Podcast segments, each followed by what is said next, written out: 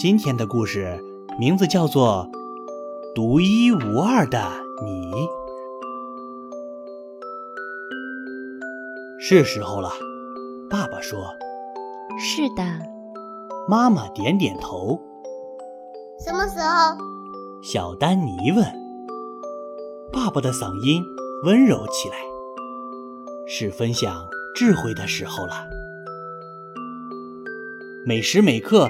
都准备好认识新朋友，随时随地发现美，并用心记住那份美丽。有时要融入集体，有时也要突出自己，寻找自己的路，没必要总是跟着别人走。学会何时表达自己。何时安静倾听？无论你已经知道多少，总是还有更多未知值得你去探索。如果你走错了方向，那么请转身回来；如果有东西挡住了你的去路，那么请绕过它。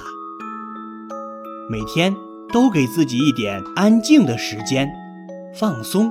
和反思，学会欣赏艺术，美其实无处不在。仰望星空，许下愿望。孩子，谢谢你的倾听，我们希望你都能记在心里。爸爸挤了挤眼，轻声说：“我们知道，全记下来有点多。”丹尼。向后翻了个跟头，俏皮地冲他们微笑。马上就要带着刚学到的东西去闯世界了，他很兴奋。等等我！他冲他的朋友们喊道。